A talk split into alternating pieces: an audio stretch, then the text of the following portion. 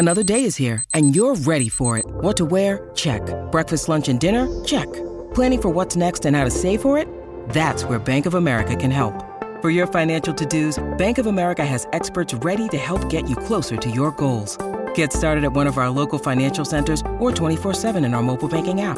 Find a location near you at bankofamerica.com slash talk to us. What would you like the power to do? Mobile banking requires downloading the app and is only available for select devices. Message and data rates may apply. Bank of America and a member FDIC.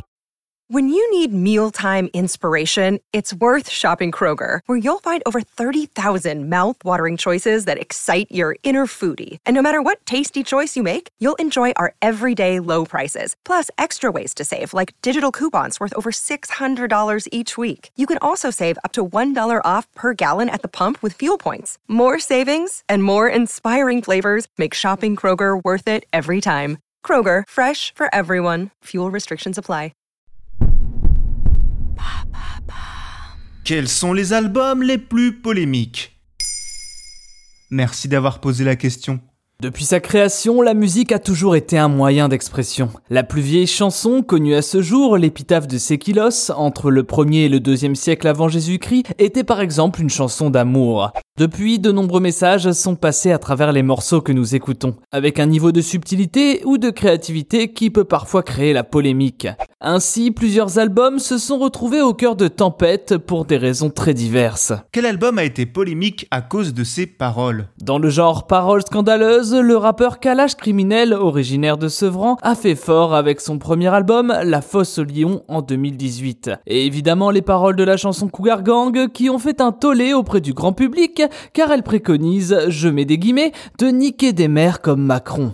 Une allusion évidente à la différence d'âge qui existe entre le président actuel et sa femme. Pour l'artiste, il considère que l'expression ne devrait pas choquer un président aussi jeune qui avait moins de 40 ans lors de son premier mandat. Mais l'explication ne semble pas avoir convaincu l'Elysée qui a demandé à Universal de retirer cette chanson de l'album. Est-ce que les pochettes d'albums peuvent aussi susciter la polémique? Dans ce domaine, les exemples sont très nombreux et diffèrent beaucoup d'une culture à une autre ou encore selon les époques.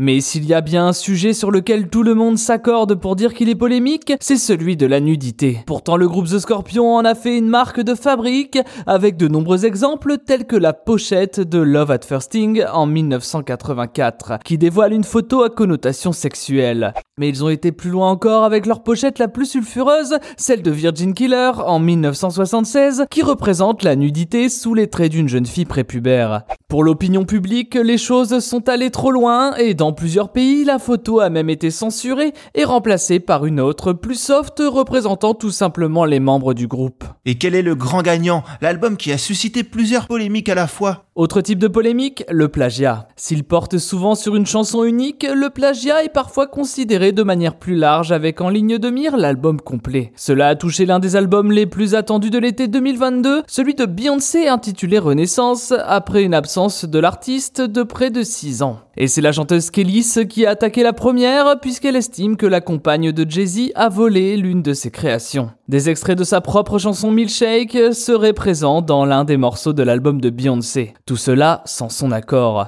Mais ce n'est pas tout, car une autre polémique est venue entacher la sortie de Renaissance. En effet, dans son titre It Beyoncé utilise le terme spaz. Et même si ce mot est très peu utilisé aux États-Unis, il peut l'être pour se moquer de personnes ayant un handicap moteur. L'artiste a ainsi été montrée du doigt, bien qu'elle clame haut et fort sa bonne foi. Et pour le prouver, elle a tout simplement décidé de réécrire le passage et de réenregistrer la chanson.